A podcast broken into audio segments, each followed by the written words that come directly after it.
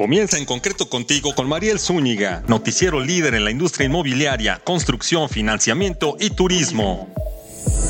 Hola, ¿qué tal? Muy buen día. Yo soy Mariel Zúñiga.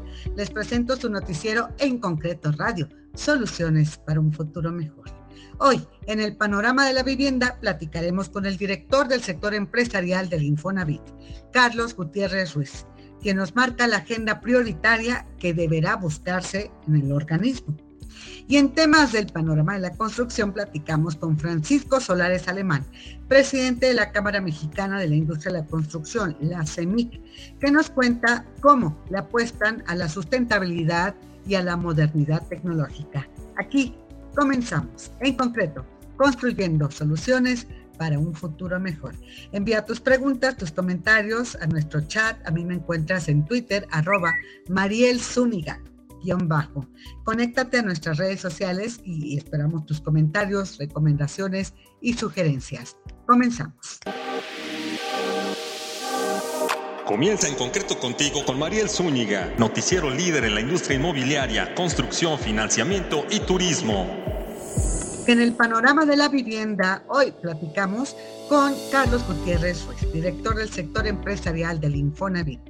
Él nos indica cuáles son los temas prioritarios que debe buscarse tenga la agenda del organismo para beneficio de los trabajadores y de todos sus derechohabientes. Escuchemos la entrevista. Eh, pues estamos aquí en vivo desde Puerto Vallarta, Jalisco, con un gusto de saludar a mi estimado Carlos Gutiérrez Ruiz. Eh, él es director del sector empresarial del Infonavit en esta reunión nacional del sector, después de tres años, ¿verdad? Con la pandemia y todo, con un gran gusto de parte de todos de que promoviste otra vez presencialmente, que puedan hacer toda su actualización, sus pláticas, sus networking, sus negocios, coincidir, este, platicar, una, una gran reunión. Muchas gracias, Mariel. Un gusto estar contigo y con tu público. Eh, sí, efectivamente la pandemia, al igual que pues, muchas variables de nuestras vidas cotidianas, nos detuvo. Eh, estas reuniones nacionales con um, todos los representantes del sector empresarial ante el Infonavit en las diferentes eh, ciudades de México se había tenido que suspender. Y finalmente ahora ya las condiciones sanitarias eh, lo han permitido de manera muy abierta, con mucha confianza por parte de todas las personas y eso creo que está también siendo razón por la cual eh, pues hemos tenido un récord extraordinario en la, en la presencia de, todas las y los empresarios que, nos representan. Gran quórum, sí. Además, eh, vienen de una asamblea muy interesante, ¿no? recientemente realizada, ¿no? este, justo hace ocho días esta Asamblea 127, donde se pusieron eh, los puntos sobre las IES, digamos. ¿no? Se ha estado hablando eh, desde hace pues ya casi un año de una tendencia eh, a, la, a, la, baja en la colocación de créditos y al incremento de cartera vencida y a la necesidad de revisar ¿no? varios, varios de las herramientas que utiliza el Infonavit para cumplir su, su misión. Esto ha inquietado al sector. Eh, ¿Tú cómo, cómo, ves aquí qué propuestas están surgiendo? ¿Cuáles son los pasos a seguir por parte del sector empresarial? Eh, evidentemente, eh, los números son muy fríos y son claros. tenemos una baja, bajo desempeño en el otorgamiento de créditos. entonces, la Asamblea justamente determinó que habría que entregarle al Consejo de Administración, de hecho mandató al Consejo de Administración de manera especial el dar un seguimiento muy puntual a el otorgamiento de, créditos en todas sus diferentes variables. Eh, por ejemplo, en donde vamos pues mucho más atrasados es en los créditos de mejoramiento para los trabajadores que así lo desean y en consecuencia pues hay que eh, apurarnos con eso. La administración tiene el plan de poderlo reactivar en agosto, porque hoy en día está suspendido. Entonces, em, creo que eh, en la medida en la que se puedan o adelantar estos tiempos o dejar todos los sistemas listos para que esto pueda eh, avanzar conforme a lo planeado, significará un mejor resultado. por supuesto también tenemos, mantenemos un estancamiento en el otorgamiento de créditos tradicionales. Nuestro crecimiento ha sido muy marginal respecto al año pasado y por el otro lado vemos que hay productos como los eh, créditos de los bancos que están teniendo un mayor dinamismo, lo cual también eh, la Asamblea lo reflexionó para que eh, igualmente el Consejo revise con el área correspondiente en dónde están, digamos, las variables que pudiesen estructuralmente estar haciendo más lento el, el desplazamiento de créditos Infonavit, toda vez que incluso hoy en día los créditos del Infonavit tienen mucho mejor tasa que los créditos bancarios. Eh, entonces, eh, pues ahí tenemos una ventaja eh, competitiva, pero igualmente tenemos que ver cuáles son, en todo caso, las desventajas comparativas que nos están manteniendo un, bajo, un bajo nivel de desempeño el otorgamiento de créditos.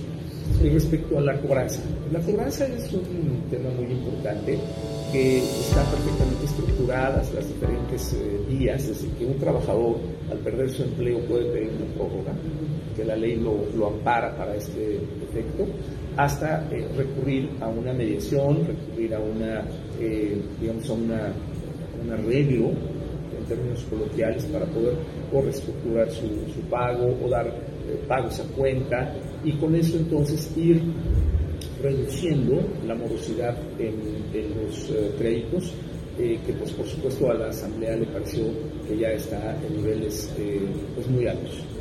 entonces creo que también la resolución de la misma Asamblea está guiando para lograr atender con mucho mayor eficacia y eficiencia este proceso de, de cobranza y que no vaya ciertamente en menoscabo de los trabajadores. El Infonavit efectivamente no tiene por qué eh, buscar eh, como, como, fin inmediato quedarse eh, o quitar las viviendas, sino al contrario, este tiene que ser el último. Pero cuando es el último, también hay que hacerlo. De tal suerte que, ¿por qué? Porque entonces se agotaron todas las vías de cobranza social, de mediación, las instancias. Y bueno, ya cuando no hay un caso de esos, ¿por qué lo tenemos que hacer? Bueno, porque hay que recuperar esa garantía, porque es patrimonio de los trabajadores. Así es. Y bueno, sí, eso hace un poco de, ruido, ¿no? El mensaje de no te preocupes, no te va a quitar la casa, no es en realidad el que debiera prevalecer. Pero, ¿qué hay de la inquietud de, colocar eh, créditos, sobre todo los de menos ingresos? Como que la percepción, me gustaría saber si esto es real, se han desperfilado. Eh, sí subieron los salarios, pero no alcanzan aún el nivel de crédito. Entonces a eso le llamamos desperfilados que pues, no alcanzan ningún crédito, pero son justo los de menores ingresos. ¿Qué tan cierto es? No, a ver, yo creo que, eh, eh, mira, el tema del desperfilamiento no, no se debe a una eh, razón que la podamos identificar en las reglas y en las condiciones en las que se otorga un crédito. El tema del desperfilamiento lo estamos viendo como que el trabajador, eh, su monto de crédito lo desperfila de poder comprarse una vivienda, eh, porque las viviendas han tenido un incremento de precio respecto a varias cosas. El suelo es más caro, eh, los insumos y materiales después de la pandemia han subido de precio de manera muy fuerte. Y lo que hoy entonces estamos teniendo es que eh, a los trabajadores de menor ingreso no les alcanza para comprarse una vivienda que podríamos identificar hoy como las más baratas, como de las más baratas. Entonces, eh, ahí tenemos un problema, un problema eh, importante que hay que resolverlo. Por eso el sector empresarial ha llamado sistemáticamente a colaboremos de manera conjunta entre la administración, la representación del gobierno todos los trabajadores y nosotros para ir encontrando eh, una estrategia que permita desarrollar viviendas que pues eh, a la luz de, los montos de crédito los trabajadores les permita eh, alcanzar. Pero además esa vivienda no solamente tiene que tener un precio asequible, sino también tiene que tener una ubicación adecuada, tiene que tener un espacio adecuado y tiene que tener los servicios adecuados. Entonces, cuando tú quieres amalgamar todas estas eh, eh, demandas, todos estos servicios eh, y además un precio bajo, pues no hay recetas mágicas. Por lo tanto, requiere del concurso de todos, de la, de la comunicación, para que veamos si, por ejemplo, eh, se tuviese que tomar, y digo como ejemplo, se tuviese que tomar la decisión de que toda la vivienda económica tenga que ser vertical, porque entonces esa nos permite optimizar el costo de infraestructura, el costo de la tierra, ¿no? y densificar eh, que no es ninguna ciencia nueva, ni estamos inventando nada, simplemente es lo que la lógica de, las, de los asentamientos humanos para menores ingresos pues se han marcado en todo el mundo. Así es. Y bueno, hay programas que están pendientes, ha habido expectativas como este de recuperación de vivienda abandonada, ¿no? que se esperaba también desde principios de año eh, eh, el Infonavit retomara. Hay otros pendientes aquí. ¿Cómo, ¿Cómo ves que se puede avanzar en este año y eh, pues previo al próximo año también el cierre de la Pues mira, la expectativa y nuevamente el mandato de la Asamblea es que eh, efectivamente se cumpla con los objetivos planteados, ni más, pero tampoco menos. Entonces, eh, estamos en el quinto mes del año y creo que todavía hay oportunidad para dar un golpe de timón en la pericia con la que este segmento de vivienda se, pudiese, se pudiese eh, desarrollar y se pudiese colocar nuevamente en el mercado para que eh, pues, pueda haber esa, esa, oferta y sobre todo eh, pues nos quitemos un activo problemado y se reconvierta a ser un activo de solución de vivienda, que es precisamente lo que el instituto promueve. espero que esto, esto pueda, pueda darse, nuestra expectativa es esa hay que eh, juntar, como dices tú, varias voluntades y muchas estrategias y, obras en ejecución, como la producción de esta vivienda, ¿no? que se ha dejado de hacer desde hace ya bastantes años, sin la vivienda más económica. Sin duda alguna, sin duda alguna se ha venido, eh, digamos, eh, disminuyendo su, su oferta, al mismo tiempo que los precios han ido creciendo y los salarios pues obviamente no han crecido eh, en, la misma, en la misma proporción. Exactamente, bueno, pues es un gran reto y es una fórmula no sencilla. Justo de los retos, eh, quiero, quiero platicar contigo, que nos des un resumen breve de, pues eh, aquí se trataron varios, ¿no? de, esos retos, de cómo va el Infonavit, hacia dónde va, cómo lograr justamente las metas. ¿Cuáles podrías tú poner sobre la mesa que son prioridad en este momento para la dirección del sector empresarial? Bueno, el seguimiento a tres de ellas, que son la esencia del, instituto. La primera es que los trabajadores puedan tener un crédito eh, para, para lo que lo necesiten, ya sea para mejorar su casa, para ampliarla o para comprarse una casa, ya sea nueva o usada. El segundo elemento es la cobranza de los créditos. La cobranza de los créditos es fundamental porque mira, Mariel, amigas y amigos, eh, hoy en día, por ejemplo, no tenemos claro cuántas personas no pueden pagar su, crédito y cuántas personas no quieren pagarlo. Esta distinción. Y son, y son dos elementos básicos que requerimos identificar para poder entonces eh, volcarnos hacia abrir los productos de renegociación, de descuentos, de mediaciones, de pagos chiquitos y en consecuencia pues poder resolver eso. Y el tercero es que la suma de los dos anteriores, dar más créditos y cobrarlos, pues va a permitir que el trabajador tenga utilidades del dinero que tiene ahorrado en el Y esto no se ha podido dar eh, en, años recientes, únicamente se ha estado eh, entregando el valor del dinero frente a la inflación, para que no pierda su, digamos, su valor. Pero no hay utilidades. No hay utilidades, los trabajadores no han tenido utilidades. Entonces, la suma de los dos conceptos primeros es lo que va a permitir que los trabajadores tengan utilidades en sus recursos. Esa es una enorme responsabilidad que tiene el fondo. y, y, bueno, dos, dos últimas preguntas eh, Carlos, la percepción de que también el reto es, no sé si el porcentaje sea real, pero yo creo que tú sí lo debes de tener, que el 67% de los trabajadores derechohabientes en Infonavit, el reto es darles ese acceso a crédito y a compra de su casa. Sí, o sea, eh, a ver, la pirámide de ingreso pues está muy clara, o sea, tenemos eh, muchos más trabajadores y trabajadoras con salarios bajos y muchos menos con salarios altos. Entonces, eh, el reto efectivamente está en que a esa mayoría le podamos abrir las eh, diferentes opciones y que puedan ellos tomar un crédito. Y la solución de vivienda tampoco en, estricto sentido no va a ser siempre la compra de una casa.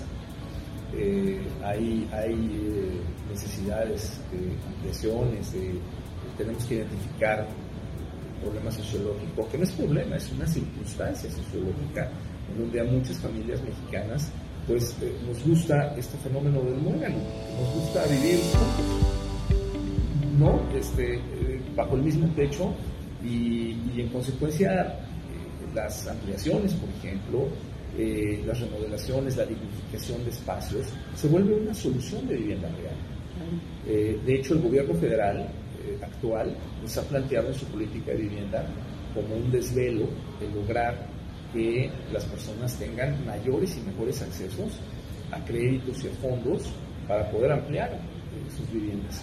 Eh, pero el Infonavit no está acompañando con el mismo vigor que la política pública del gobierno federal lo plantea, no está acompañando con el mismo vigor este, este, este esta oferta de créditos para que justamente se pueda eh, trabajar en esa línea. Así que creo que es indispensable que si lo, que lo trabajemos con mucho, con mucho eh, están dadas las condiciones en, este periodo que decimos preelectoral, pero que vamos, este, está muy politizado, él me parece que desvía muchos esfuerzos, mucha atención, muchos recursos, están dadas las condiciones para lograr estas, estas metas. Mira, si cumplimos cabalmente las eh, responsabilidades que todos tenemos, si cumplimos legalmente los mandatos que todos tenemos, entonces sí, el, proceso electoral no nos debe distraer de nuestras responsabilidades.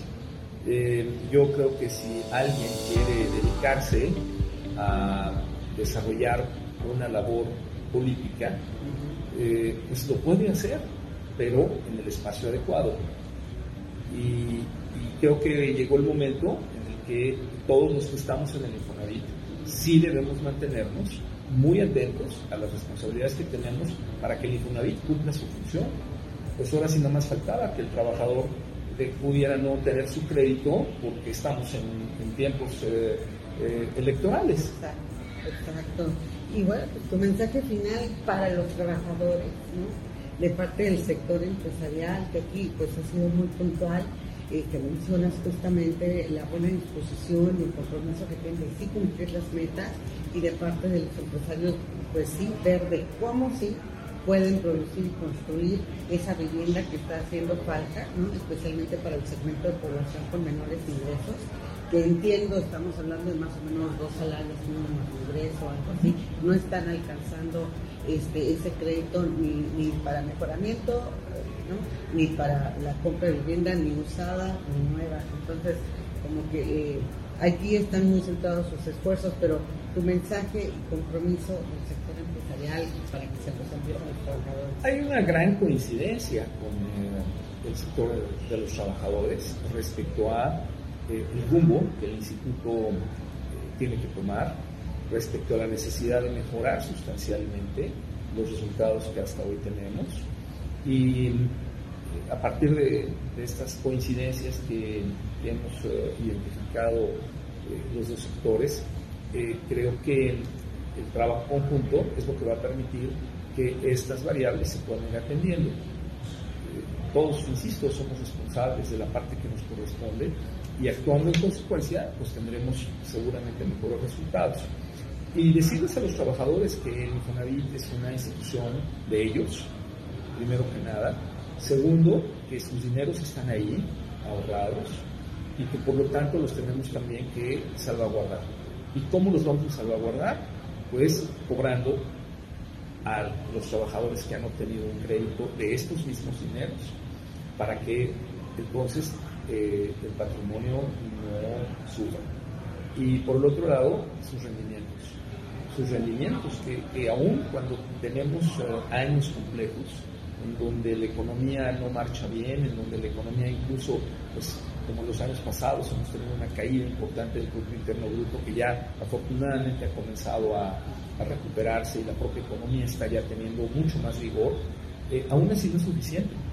Necesitamos crecer más y, el Infonavit pues eh, tiene hoy en día eh, guardados su patrimonio más de 500 mil millones de pesos que podrían estar invertidos en créditos, desarrollando mano de obra, generando mucha riqueza por toda la atracción que tiene la inversión respecto a muchas ramas industriales, respecto a muchos empleos.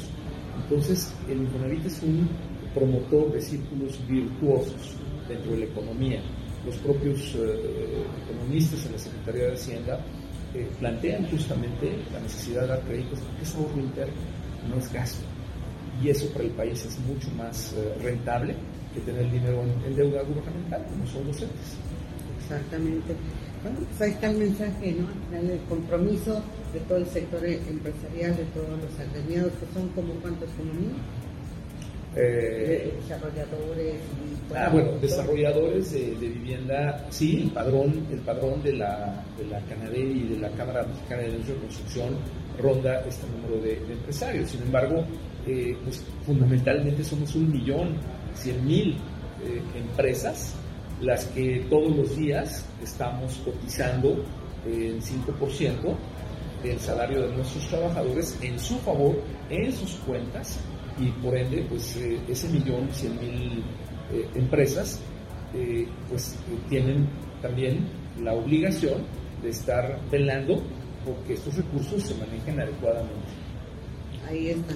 El compromiso de verdad es un gusto y felicitarte por esta exitosa reunión nacional del sector empresarial este, con temas vigentes, temas que los hacen reflexionar y que los ponen a trabajar. No, ya nos pusieron a trabajar tanto el presidente de Concamín, eh, José Abugaber, como el presidente de la Coparmex, José Medina Mora, y el presidente de la Concanaco, eh, Héctor Tejada, que estuvieron aquí los tres en este, en este evento y que nos han dado instrucciones muy claras de lo que tiene que venir hacia adelante. Y del compromiso que tienen hacia los mexicanos, Sin los trabajadores.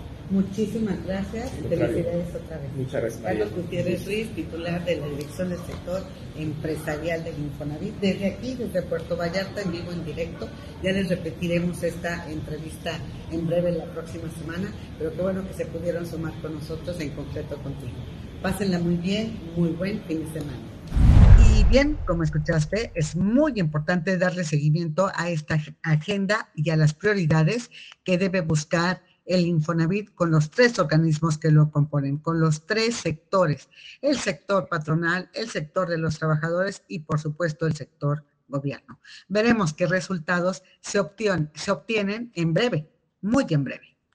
Y bueno, pues te invito a conectarte a nuestras redes sociales. Acuérdate que puedes escucharnos por iHeartRadio, Spotify y Deezer. Y por supuesto en todas nuestras redes sociales también en concreto. Ahora, regresamos. Vamos a la sección Panorama de la Construcción. Panorama de la Construcción. Y aquí hoy platicaremos con Francisco Solares Alemán, presidente de la Cámara Mexicana de la Industria de la Construcción, la CEMIC, quien nos actualiza de cómo los industriales se esfuerzan en ser sustentables, sostenibles y tecnológicos, a pesar de la inversión que esto requiere y de que no están presentes en todos los proyectos ni tienen el suficiente trabajo, sobre todo las MIPIMES y las pymes. Escuchemos la entrevista. Las grandes personalidades de la industria siempre presentes para comentar con nosotros, contigo, justamente cuáles son las líneas a, que, a las que hay que darle seguimiento para impulsar a la industria de la vivienda, de la construcción, la infraestructura, por supuesto, también el turismo y pues que cuide siempre las mejores decisiones de acuerdo a tus bolsillos y a los bolsillos de tu empresa. Por eso estamos aquí hoy con mi estimado ingeniero Francisco Solares Alemán, presidente de la Cámara Mexicana de la Industria de la Construcción, que me da mucho gusto verlo. Eh, ¿Cómo estás? Te decía yo que cómo sobreviviste a la gran eh, maratón con tanto trabajo que vimos, que estuvimos compartiendo un ratito contigo. Pues muy, contento, Mariel, buenas tardes. Un gusto saludarte a ti a todos los que te escuchan. normalmente en este esfuerzo en concreto contigo. Eh, pues desde luego muy contento porque esto uh, se siga realizando, esta reunión de los actores, eh, fundamentalmente la vivienda en México, un tema importantísimo que se debe de, de resolver de manera más rápido que como lo estamos pudiendo hacer. Muy contento, muchas gracias, María. Sí, no, agradecido todo el grupo en concreto, este, yo en lo particular, muchísimas gracias por todo tu apoyo, el apoyo de todo tu equipo, todos los ingenieros, ¿verdad?, de las diferentes delegaciones del país y que pudieron estar presentes o de alguna manera a través del Internet eh, se sumaron un gran eh, diálogo al que hay que seguir fomentando, porque es la industria, los industriales, los empresarios, estos actores de la cadena productiva, son los que pueden lograr este, el impulso a todo lo que se construye en México. Eso es lo que, lo que hay que promover, que se siga eh, ahora sí que el tren marchando, no solo el de la vivienda, sino el de la construcción, el de la infraestructura, como bien has hecho el énfasis tú de, bueno, a ver, ¿cómo van a construir vivienda? Y después piensan en los servicios, ¿no? O sea, la cosa es al revés, ¿no? Es también este, como la persona, ¿no? Pues cómo va a pensar en firmar y comprar y luego ve cuánto tiene de dinero, ¿no? O cuánto le dan de crédito, ¿no? Estamos en el mundo al revés, hay que eh, comenzar, remasterizar, comenzar. Y pues de verdad muy agradecidos con tu apoyo y gracias a esto es que vamos a darle seguimiento. Eh, convenimos en un par de meses darle seguimiento a este diálogo, esta interacción, este trabajo este, entre todos los, los ejecutores de, de, la gran industria de la construcción, de la infraestructura, de la vivienda, que por supuesto también tiene una derrama, ¿no? En todo, en todo lo que tiene que ver con construcción en México, incluido el turismo y por supuesto en la generación de empleo y de riqueza y de riqueza de México. Así que seguiremos impulsando esto con tu gran apoyo y el gran apoyo de, de, tu equipo. Muy agradecido, grupo en concreto, contigo, ingeniero. Igualmente, Mariel. Y bueno, pues eh, Ahora platiquemos justamente de, cómo está trabajando eh, la, industria, la cámara que tú encabezas, de la Cámara Mexicana de la Industria de la Construcción, las famosas EMIC, en todo el tema de construcción sustentable, sostenible y ya incorporando a la tecnología de la que no nos podemos sustraer. Ingeniero, platican. Bueno, eh, en, primer lugar, desde luego yo quisiera eh, comentar contigo y con todo tu auditorio eh, la palabra de sustentable y sostenible. A veces creo que la usamos como sinónimo y, bueno, yo, yo quisiera eh, comentar antes cómo, cómo lo entiendo. Eh, la, la, palabra sustentable o la infraestructura sustentable tiene que ver con una infraestructura que, que, que sea amigable, por así decirlo, con el medio ambiente, que, que cuide eh, todo el equilibrio ecológico que tenemos en el mundo, que es hasta ahora en el único que podemos vivir todavía, y debemos de cuidarlo. Y por otro lado, también tiene que ser sustentable desde el punto de vista económico, desde el punto de vista financiero, desde el punto de vista técnico, no solamente desde el punto de vista del medio ambiente. Y por otro lado, lo que yo entiendo por sostenible es que debe de ser eh, sustentable en el tiempo, se debe de sostener en el tiempo. Y eso es como yo te quisiera platicar un poco de lo que vemos en la Cámara Mexicana de la Industria de la Construcción, de este muy importante aspecto con que se debe construir la infraestructura del país. Y, quiero repetir eh, que hablo de la infraestructura básica, la infraestructura social, hasta llegar a la infraestructura de la vivienda, que también es una infraestructura. Y eh, en, en estos conceptos de infraestructura eh, sustentable, eh, debemos de tomar en cuenta fundamentalmente un proceso de planeación de la infraestructura. La infraestructura eh, necesita una etapa de planeación o un horizonte de planeación de por lo menos 10, 15, 20 o hasta 50 años adelante. Si no, es muy difícil poder hablar de una infraestructura eh, sustentable y, bueno, pues mucho menos sostenible. Eh, desde luego, eh, en esto estamos nosotros proponiendo como una de nuestras sugerencias a los, al gobierno del país en sus tres instancias, el, federal, el, estatal y el municipal. Desafortunadamente, la planeación que se tiene en el país, que es un mandato constitucional, eh, contempla un horizonte de seis años, es un periodo sexenal. El Plan Nacional de Desarrollo eh, se tiene que llevar a cabo, se tiene que tener, pero únicamente por seis años. Y lo que es la infraestructura tenemos que ver más adelante. Y en ese sentido, bueno, eh, como tú decías al principio, hay que ver eh, los bolsillos primero de, las personas, de nosotros, los bolsillos o el dinero que tienen las empresas y el dinero que tienen los gobiernos para poder invertir en una eh, sustentabilidad y una sostenibilidad de todo lo que se hace en la construcción. Y de ahí lo que necesitamos es poder invertir más en esta infraestructura eh, que tenga estas características. Y desde luego la inversión inicial para poder tener una eh, infraestructura eh, sustentable tiene que ver con, con invertir en tecnologías, invertir en, estudios, invertir en la aplicación de, de, nuevos materiales de construcción. Si hablamos específicamente ya de la construcción de, habitación, se ha adelantado mucho en ese sentido. Eh, sin embargo, tenemos que entender que eh, el cuidado del medio ambiente inicialmente necesita una inversión. No es un costo, es una inversión. Y que no todos eh, lo vemos así y no todos estamos dispuestos a hacer esa inversión ahora para que en un poco de tiempo más adelante, porque ya no quisiera hablar de las generaciones futuras, la tecnología y el mundo avanza cada vez más rápido, vamos a poder ver es, los resultados de esa inversión.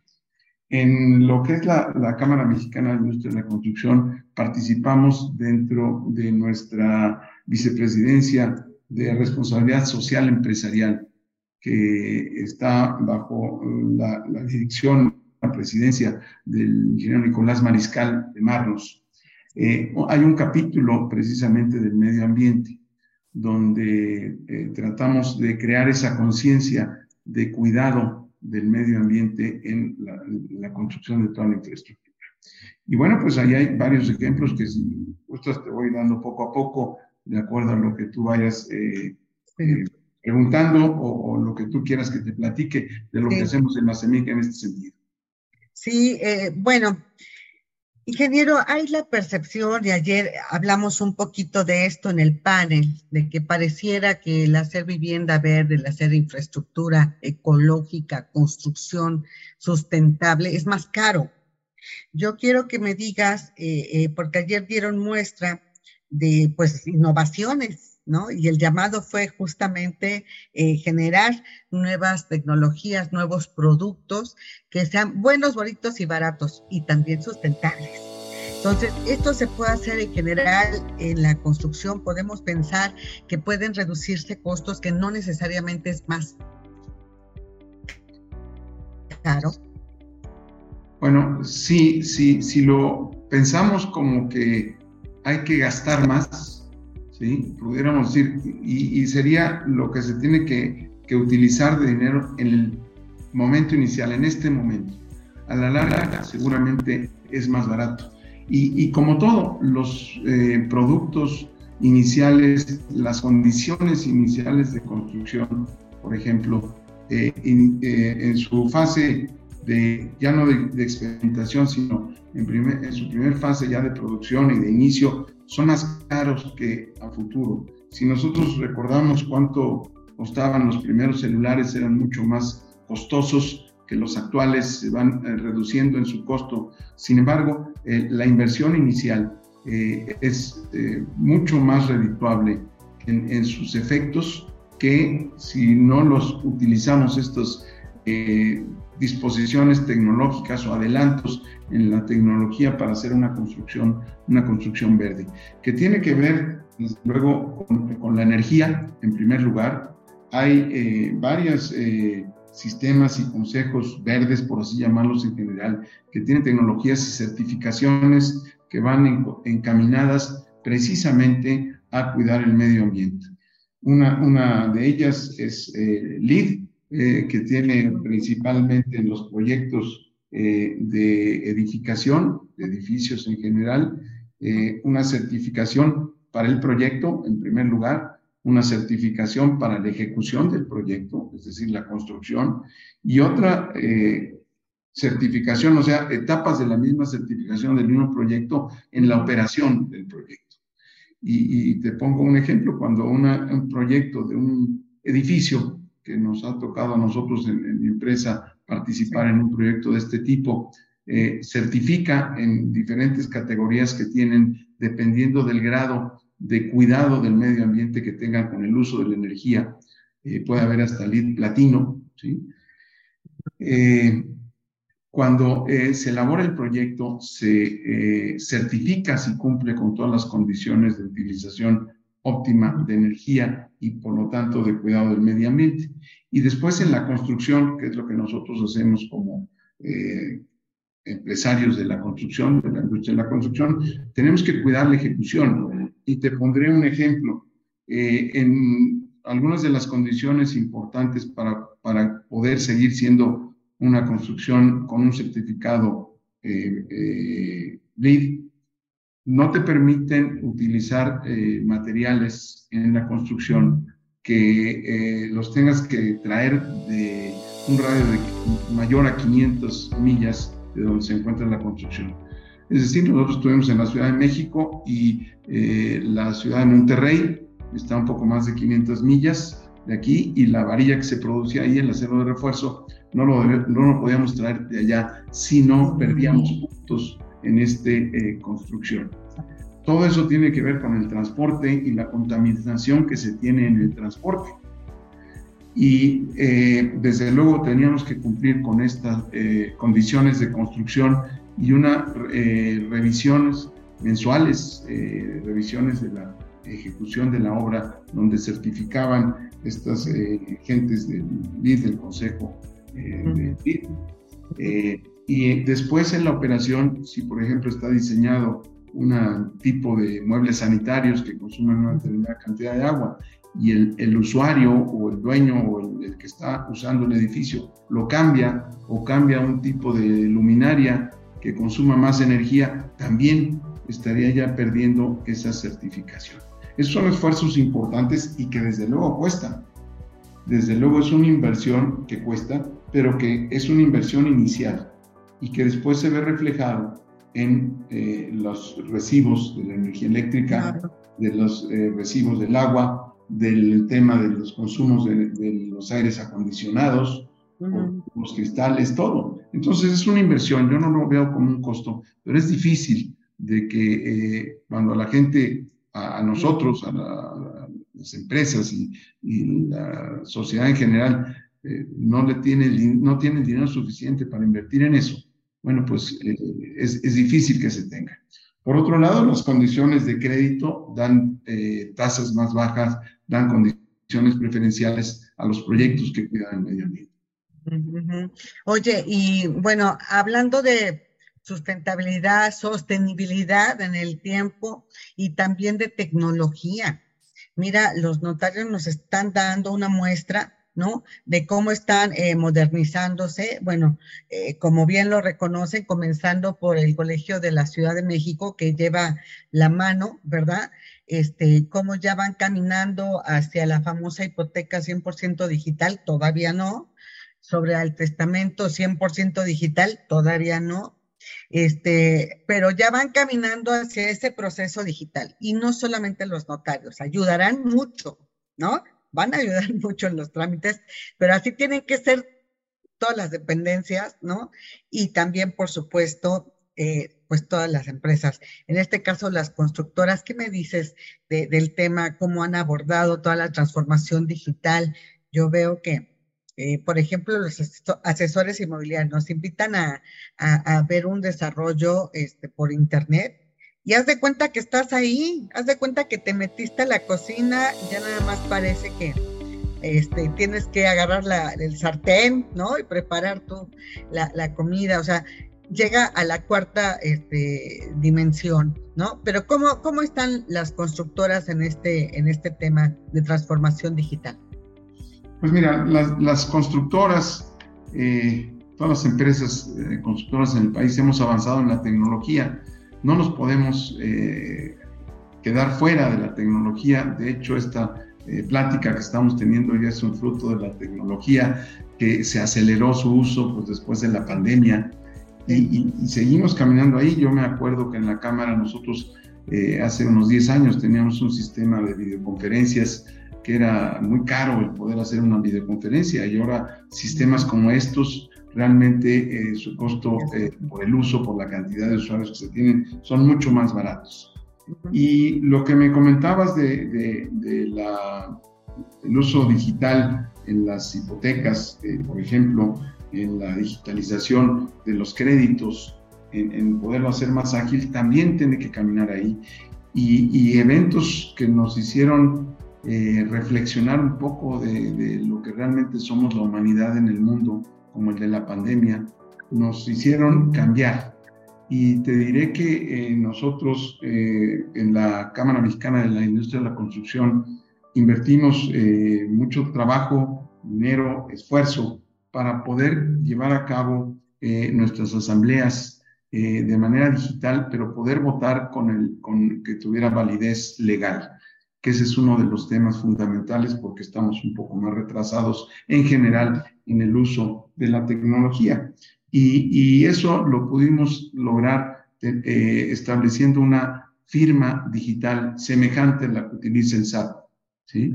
Y que cuando tú entregas lo que nos decían eh, principalmente eh, los que verifican que las cámaras cumplamos con la ley de cámaras, que es la Secretaría de Economía, dicen, bueno, ¿cómo van a verificar a estar seguros de que el usuario, el, que, el que está en la asamblea, es el que vota. Pues con una firma digital, ¿sí? Y, y si es otra persona, bueno, pues es como, como el SAT. Eh, yo realmente tengo confianza en mi, en mi contador y le entrego mi, mi, firma digital para que él eh, lo haga por mí. Y de esa manera avanzamos más rápido. Ahora, en, en el tema de, la, de la, los avances en tecnología, hay una plataforma muy importante que se llama BIM. Eh, es eh, Building Information Modeling por las eh, siglas en inglés, que es una revolución completa de una forma de elaborar y ejecutar los proyectos de cualquier tipo de edificación, cualquier proyecto de construcción, que consiste fundamentalmente en, trabajar no sobre planos, que el AutoCAD, por ejemplo, fue un gran avance, nos tocó todavía dibujar, en papel albanene con tinta china, en escuadras y pégate. Ahora después se dibujó en la computadora y que a mí me sorprenden los eh, dibujantes de ahora que parecen las, las mecanógrafas de hace mucho tiempo que trabajan así y hacen un dibujo muy bien y además mucho más eficiente. Ahora lo siguiente es eh, que el proyectista eh, siempre conceptúa el proyecto en tres dimensiones y luego lo tiene que hacer plano y el que construye el proyecto, que generalmente no es el que lo hace, no es el que tiene la idea, eh, en esos pasos hay muchas eh, facilidad, no facilidad, hay mucho riesgo de que lo que diseñó el proyectista no sea lo que hace el constructor. Y este, este tecnología BIM, esta plataforma, permite diseñar en tercera dimensión pero al mismo tiempo pueden todos los otros integrantes del proyecto, los estructuristas, los de instalaciones, a partir del proyecto arquitectónico, que es el primero, poder trabajar al mismo tiempo. Y en la fase de construcción, bien, se pueden resolver las fases de construcción muy rápido. Y en esta plataforma, desde que se diseña, desde que se hace el proyecto en tercera dimensión, se puede tener la cuantificación muy precisa de todos los materiales que se tengan que utilizar. Tiene enormes ventajas y que se están utilizando cada vez más en el mundo y cada vez más en nuestro país. Sí, no, bueno, esta tecnología que tú comentas, eh, tuve algún acercamiento, eh, una exposición de las que realizan en Las Vegas, que son de miles de personas, ¿no? De esas multitudinarias. Increíble el avance, ¿no? De este sistema BIM, eh, me consta, y sé que era el que tenían ya, bueno, tenía cuantificado hasta el último tornillo, en el aeropuerto que iba a ser en Texcoco pero así, contabilizado todo el sistema, el manejo, el número de materiales y hasta el último tornillo. Es un control este, muy bueno, absoluto, eh, control de, gastos, control de riesgos, eh, control de eficiencia, ¿no? Muy, muy interesante. Este, la verdad, eh, la tecnología. Y, yo como conclusión te quiero preguntar, este ingeniero, bueno, yo sé que hay muchas pequeñas constructoras, ¿no? ni pymes, pymes, etcétera. Nada más como conclusión, ¿cómo ves tú en la media a los constructores eh, eh, tratando de calificar del 1 al 100? ¿En dónde van en cuanto a tecnología? ¿En dónde van en cuanto a sustentabilidad y sostenibilidad? ¿Qué avance consideras tú que hay todavía por hacer? Pues mira, desgraciadamente las empresas eh, constructoras en el país, la, la producción de las constructoras está atravesando momentos difíciles. No hemos podido recuperar la producción que teníamos antes de la pandemia y no tan solo antes de la pandemia, sino esta tendencia a reducir nuestra producción viene de varios años atrás. Te podría decir que del, 2002, del 2008 al 2021 hemos bajado eh, nuestra facturación en un 36%, que son números dramáticos. Desde el 2008. 2008. Sí, 2008 a 2021, 13 años, hemos reducido nuestra, nuestra producción en 36%. En lugar de, crecer, en lugar de, de sí. hacer sí, sí, lados, vamos a lo, hay muchos factores por eso, pero no, no lo voy a platicar ahora. Eso hace difícil que las empresas eh, sobre todo medianas y pequeñas y micros, que hay muchas empresas en nuestro país, constructoras micro, puedan tener el, dinero suficiente para poder invertir. Ese dinero eh, nace normalmente de, los remanentes de las obras, pero también hay acceso a financiamiento. Desafortunadamente, el financiamiento para las empresas constructoras en la banca comercial lo ven con mucho riesgo. Y hemos estado trabajando en ese sentido para que se puedan modificar los parámetros de, de, la medición de riesgos que tenemos, que es evidente que hay riesgos en las empresas constructoras, pero que se puedan adecuar a los tiempos. Y, y, en, este orden de ideas te podría decir que tenemos todavía mucho por lo que tenemos que crecer. Sin embargo, las grandes constructoras que ahora están eh, teniendo acceso a los grandes proyectos prioritarios del país en, en esta administración, pues tienen eh, el trabajo suficiente para poder generar esa, esos recursos para poder invertir en tecnología. Y, están invirtiendo, están construyendo cada vez en el apoyo con el apoyo de las tecnologías nuevas y desde luego eh, recibiendo el beneficio tanto económico como en la gente que trabaja con, todas estas empresas, sus colaboradores y el cuidado del medio ambiente por esa inversión que se está haciendo. Yo considero que eh, en los próximos años eh, la construcción en México tendrá un repunte muy importante. La infraestructura, como dije, todas las infraestructuras del país deberán de construirse con mayor velocidad que lo estamos haciendo y estoy seguro que las empresas constructoras del, del país eh, podrán responder a ese reto eh, ya que nosotros estimamos que actualmente eh, el promedio de la utilización de nuestra planta productiva en las constructoras está del orden del 50%. Pudiéramos ah, construir mucho más de lo que estamos haciendo porque tenemos eh, no toda la oportunidad de acceder a proyectos en los que podamos utilizar nuestra eh, planta productiva, incluyendo la tecnología, desde luego. Exacto. No, pues me, me queda muy claro, ¿no? Eh, el tema, hemos hablado del contexto, de las diferentes dificultades, como también de los enormes beneficios, ¿no? Que ahorita los explicas de poder incursionar y subirse al tren de la tecnología, ¿no?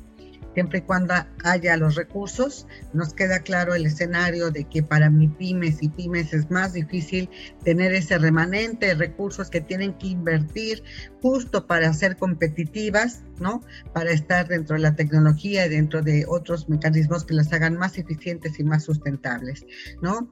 Pero eh, confiando en que logren avanzar a poder este, trabajar a más del 50%, como dijiste tú, en la planta productiva. Eso sería formidable porque van a, generar impacto, o sea, en toda la derrama de, empleos, en toda la derrama de beneficio económico del país y también de, de, calidad de vida para mucha gente que depende de la industria de la construcción y de estas constructoras.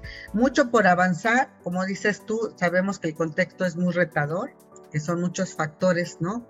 Que, que, hay en contra, que hay que sobreponerse y seguir adelante. Y de esto me gustaría platicar en otra ocasión contigo, ¿no? Cómo va la industria, cómo van sus números, cómo va hacia adelante. Ahora que cerremos el primer semestre. Ya estamos en el quinto mes, entonces si me lo permites, el próximo mes ya, ya vamos a estar en la primera mitad, ya del año, fíjate, 2023, ya podemos hablar de un balance en el primer semestre y de cómo pinta el segundo, si es como con las eh, desarrolladoras de vivienda, ¿no? Y otros que dicen el segundo semestre es el más fuerte, este, ya nos dirás tú, ojalá que, que sí pinte de esa manera, que vaya mejorando cada vez más el motor de la industria. Para hacer el siguiente, la siguiente entrevista, el balance de un primer semestre de cara hacia el segundo de este año, al cierre del 2023. Ya vamos a comenzar a, este, a, sacar nuestras cartas, nuestra esferita de cristal, ¿no? Para ver qué sigue, donde hay oportunidades, donde ustedes siempre que buscan, encuentran. Esa es la idea. Y por eso de lo que comenzamos hablando, que, que eh, continuemos en estos escenarios de reflexión y de networking entre los diferentes actores de la industria para lograr fórmulas, sinergias, impulso este, entre el propio sector productivo. Con mucho gusto, María, estoy seguro que así será y, yo siempre digo, soy optimista. Hay muchos eh, factores positivos para seguir en esta trayectoria, eh, que México es un gran país y, va a seguir creciendo y cada vez más, más rápido. Hay instituciones internacionales que también apoyan este uso de tecnología, sobre todo en cuidado del medio ambiente. Nosotros en Cámara trabajamos mucho con, con instituciones de, Alemania, GIS, por ejemplo, eh, de Gran Bretaña, que están muy interesados en el cuidado del medio ambiente y estamos sumados con ellos en programas de, de eh, poder capacitar para certificar a, cada vez mejor nuestro trabajo. Claro, ahí acérquense con los bancos de desarrollo alemán, ¿verdad? Que también están muy em, interesados en que en México se construya de manera sustentable la KfW, por ejemplo, ¿no? Hay muchos que dan facilidades, este, etcétera. Ojalá se llegue a esa, esta sinergia. También nos des más, más noticias la próxima ocasión. Inge, un gusto saludarte. Otra vez, muchísimas gracias por ser un gran anfitrión de diálogos en concreto, junto con todo tu equipo, agradeciendo tu apoyo y viendo cómo siempre son propositivos y proactivos, siempre echados hacia adelante, buscando el cómo sí. Así que nos vemos en la próxima ocasión. Yo te mando un gran abrazo, ingeniero. Igualmente, Mariel. Buenas tardes. Muchas gracias. Muy buenas tardes. Muchas gracias a nuestro invitado de hoy, al ingeniero Francisco Solares Alemán, presidente de la Cámara Mexicana de la Industria de la Construcción, que está de plácemes, ¿no? Porque le tocó además el 70 aniversario, nada menos, ¿eh? 70 años este, de esta gran cámara, icónica cámara, una gran institución a la que hay que seguir fortaleciendo. Y además es un referente de información de la industria. ¿eh? Así que bueno, Muchísimas gracias. Con esta nos despedimos. Eh, muy agradecida contigo. Eh, bueno, pues aquí hay cursos de actualización, publicaciones, eventos del Colegio del Notariado. Mira, es otro actor con el que hay que estar en comunicación, ingeniero, para ver cómo van avanzando.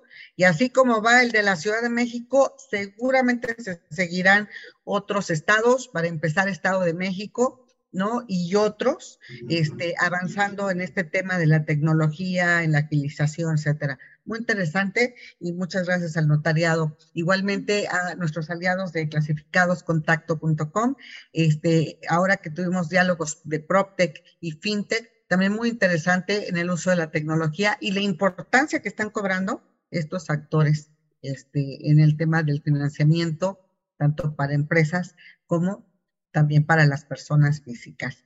Bueno, pues nos vemos el 10 de mayo, mañana, en entrevista con Carlos Gutiérrez Ruiz, director del sector empresarial del Infonavit, que hace un balance de lo que hay que darle seguimiento justamente a esa institución tan importante, ese banco, yo diría que el más importante del mundo, eh, de ese tamaño, es el Banco Hipotecario Social que representa Infonavit. Vamos a ver qué nos dice, dónde pone los puntos sobre las IES. ¿No? De lo que hay que darle seguimiento en la agenda de Infonavit. Nos esperamos mañana donde tenemos una doble sesión, porque platicamos con Carlos Gutiérrez Ruiz y también con Roberto Ortiz. Roberto Ortiz es presidente de y Nuevo León y nos trae una muy buena noticia con el convenio que acaban de firmar con el gobierno del estado. ¿Eh? Muy interesante lo que nos va a, compartir Roberto Ortiz también. De allá del norte ya va a haber más estados, por lo pronto Yucatán, Guanajuato y ahora Nuevo León, con estos subsidios que van a dar a la construcción de vivienda, este acuerdo para impulsar a la industria de la construcción, sobre todo para vivienda de menor precio para trabajadores de menos ingresos. No te lo pierdas, aquí te traemos una primicia. Nos vemos mañana, doble sesión, a partir de la una de la tarde. No te lo pierdas en concreto contigo. Y aquí nos despedimos mi querido ingeniero Francisco Solares Alemán, presidente de la CEMIC. Un gran abrazo, otro gran saludo para tu equipo. Me despido, pásala muy bien, muy buen provecho. Gracias, igualmente. Continúa con En concreto contigo a las 13.30 horas. No te lo pierdas. Consulta nuestra revista en www.grupoenconcreto.com. Adquiere nuestro libro, El boom de la vivienda media, el rezago de la vivienda económica, en www.grupoenconcreto.com. Síguenos en nuestras redes sociales, Twitter arroba en concreto, Instagram arroba en concreto MX, Facebook arroba en concreto G, YouTube arroba en concreto radio. Y bien, Ahora sí, en la sección editorial vamos a hacer una reflexión sobre sin duda lo que es importante en el Infonavit y que nos involucra todo lo que pase por el gran tamaño y gran número de trabajadores a los que impacta e igual número de empresas que cotizan y pagan la cuota de los trabajadores. Por ello, que nos indiquen la preocupación para hacer repuntar la colocación y a su vez reducir la cartera vencida es muy importante. Las acciones que ejecuten las estaremos reportando porque serán visibles. Son números públicos y bueno, que la baja de la colocación de cerca del 40% llama bastante la atención, así como el repunte casi al 20% de la cartera vencida. Es también muy importante para los que cotizan en el organismo porque van a ver cómo se esfuerzan en lograr que su subcuenta genere rendimientos mismos que no se han reportado en los últimos tiempos. Y por otra parte, conocer cuáles son los esfuerzos para optimizar la construcción en cuanto a sustentabilidad y también adopción de la tecnología es trascendente porque impacta en nuestro ecosistema y en la derrama de los proyectos que puedan ejecutar los constructores en México. Así que qué bueno que se esfuerzan, pese a los pesares, en salir adelante y en no solo estar de moda, sino ser realmente sustentables. Bueno, pues de esta manera nos despedimos. Escríbenos, manda tus recomendaciones a este podcast. Eh, acuérdate que se difunde a través de Spotify, iHeartRadio y Deezer. Y por supuesto nuestras redes sociales de En Concreto. Ahí me encuentras en arroba Mariel Zúñiga con Z y guion bajo al final. A nombre de todo el equipo que realiza este programa, nos despedimos deseándote que esta sea una gran semana. Acuérdate, próximo miércoles, aquí en concreto contigo. Pásala muy bien. Escucha en concreto con María Zúñiga, el programa con lo más destacado de la vivienda, infraestructura y la industria inmobiliaria y turística. Entérate de noticias y recomendaciones que te ayudan a ti y a tu empresa. En concreto, en concreto. soluciones para construir un futuro mejor. Nuestra comunidad. Síguenos en redes sociales. Conoce la información al momento. Twitter, arroba arroba en concreto y Facebook, diagonal en concreto radio. Conéctate con la información. En concreto radio con Mariel Zúñiga presentó. presentó.